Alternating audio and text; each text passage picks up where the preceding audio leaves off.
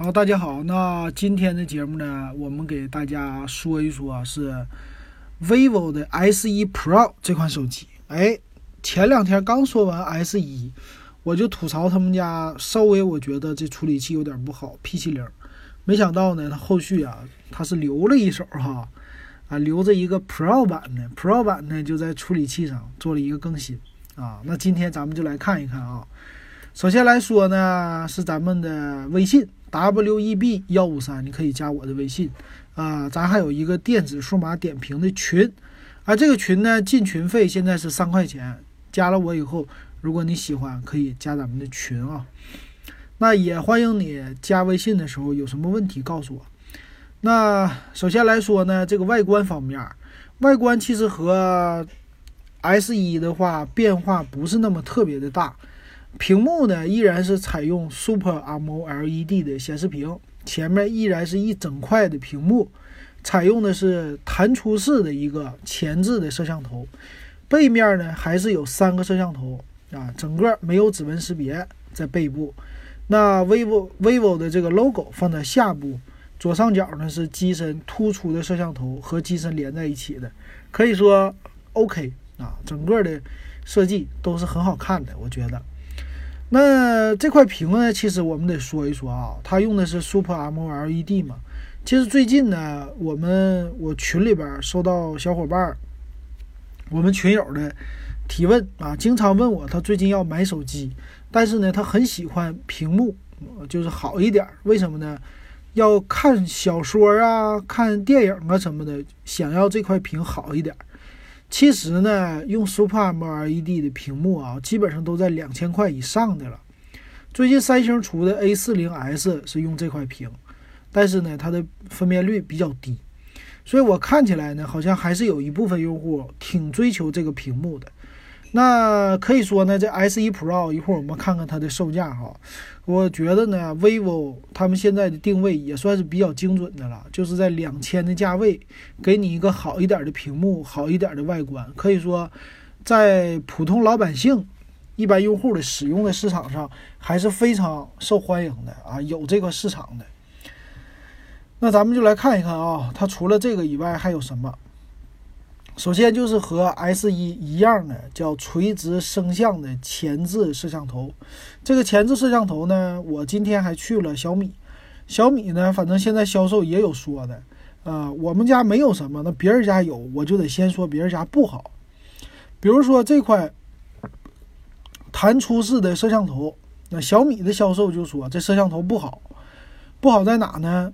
你想它经常弹出，万一有一天它出点问题，它收不回去怎么办？进了灰怎么办？进了水怎么办啊？可以说，嗯，销售的时候会故意这么说啊。但是基本上来说，你还是可以放心来用的啊。毕竟它推出的这个东西，它里边还是稍稍的做了一些简单的防水结构的调整的。而且这东西也算是一个小趋势吧。呃，小米、红米家马上也要推出了啊。那这东西好不好呢？我觉得对于一些老爷们儿，他不自拍的。那这个摄像头可以说经常不拿出来，哎，其实也还凑合，只是问题是机身的厚度就变得厚了。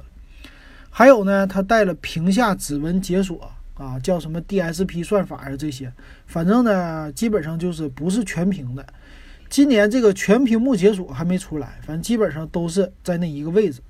正好最近不是魅族出事儿了嘛，就是它的一个设计啊。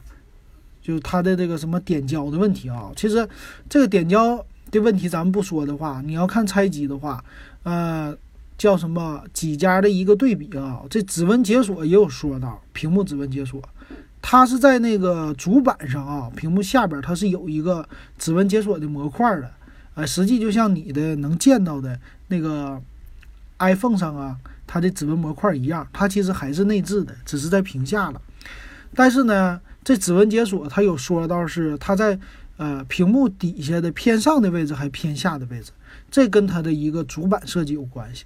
如果主板在底部呃设计出来一个比较大的主板的话，那有的指纹解锁就偏下，不一定让你摁着舒服；有的会偏上一点啊，这是一个小差别。那背面的设计呢？他们家叫叫与。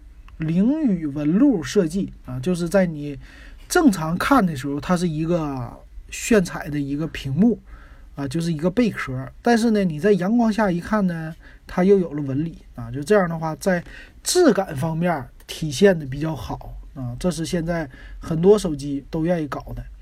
那前置呢，这弹出的摄像头有三千两百万像素，哎，可以说自拍呀，给小姑娘用挺好。老爷们儿其实无所谓的啊。我们群友有一个还专门不喜欢自拍的时候给他美颜，因为男人一美颜就觉得很不爽了，女人很爽，所以说 有的时候这是众口难调啊。那背面呢，采用的是三个摄像头，首先四千八百万像素的主摄，啊，另外两个呢是副摄。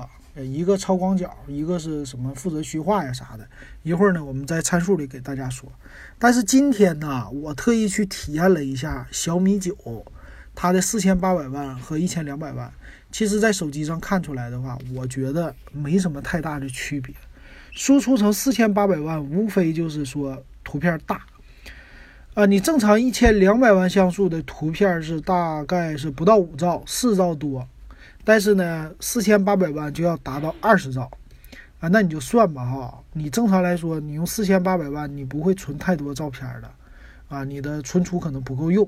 所以一般来说呢，这四千八百万像素的模式，我们不是经常用到的，一千两百万就够了。比如说晒个朋友圈啊，发个图啊啥的。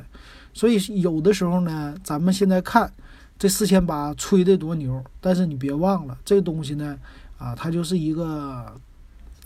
偏概念性的东西，反正索尼是造这个处理器的啊，IMX 五八六，但是索尼家的旗舰机没用到四千八，为什么我不知道啊？大家自己想一想。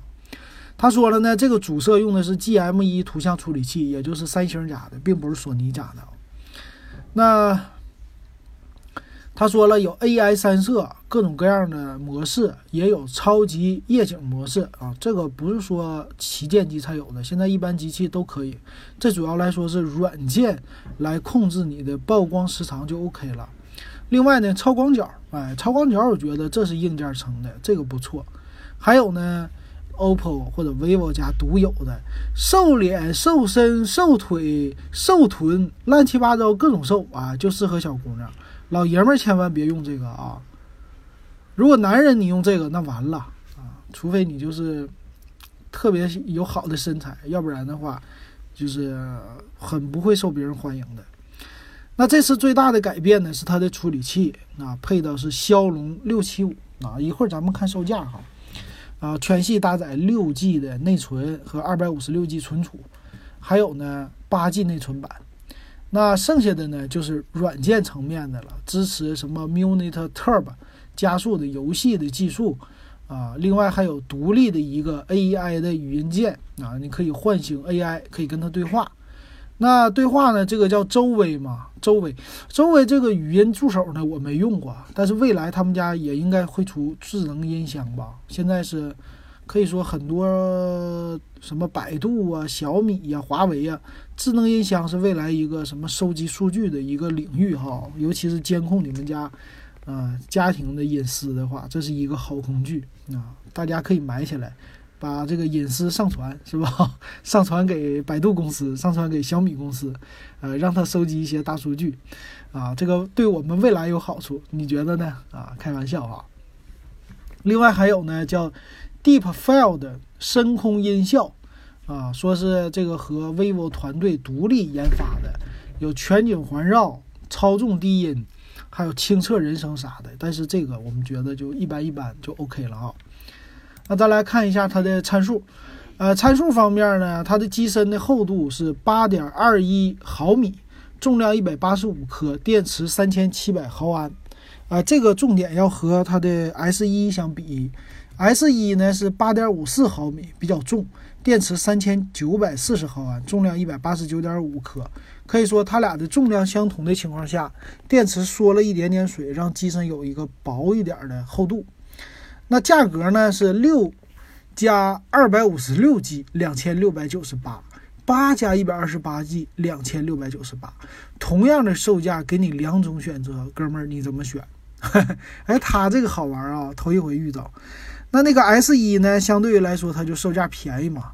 S 一的售价是啊一千九百九十八起，啊六加二五六的最贵的是两千五百九十八。可以说这两款机器呢就属于是互补的啊，有一个阶梯上升的互补的这种机器。那它用的呢是基于安卓九的，叫 Fun Touch OS 九，啊，它也支持 TF 卡的扩展啊，支持到二最大二百五十六 G 的。屏幕呢，Super AMOLED 啊，六点三九英寸，二三四零乘一零八零的。前置刚才说过，三千两百万像素，有 F 二点零的光圈，比较大。背面呢是一个三星的四千八百万的主摄，一点七八的那个。光圈儿，那五百万呢是广角，五百万啊八百万是广角，五百万是副摄像头。副摄像呢，主要来说就是负责虚化的啊，所以这三摄还是 OK 的。反正能实现超广角，我觉得这三摄就有意义。那还有什么呢？啊，双频的 WiFi 啊，蓝牙应该是五点零了。它既然支持到支持到这种的了，有屏幕指纹解锁啊，剩下的话。其他就 OK 了，基本上就这些了。售价方面已经说过了，然后现在在官网买，我看看啊，他是说能十二期免息，还送一个手环，所以说这是他们家的一个特色啊，经常的送东西啊，所以说买来稍微低那么一点点吧，算是怎么说呢？这个 S 一 Pro 呢是保持了。vivo 家和 OPPO 家的一个特色就是终端处理器卖一个稍微将近于旗舰的价格。那至于这个好不好呢，就看每一个用户自己的需要了。反正呢，他们家是外观给你做足了，绝对另类。售价呢也是比较贵哈，要追求性价比的不建议买。但是呢，觉得追求一些个性，喜欢这品牌的，那买用起来也 OK。反正他们家不给你最高端的，你这种中端机呢，你用个两年也不会说卡死啊怎么的，还是 OK 的啊。所以这就是人家 vivo 家的一个追求利润的方法啊。现在我觉得不像以前了，我比较我变了啊，不像以前，以前说这机器垃圾不值得买，没有性价比。但是呢，我发现现在很多人还是喜欢。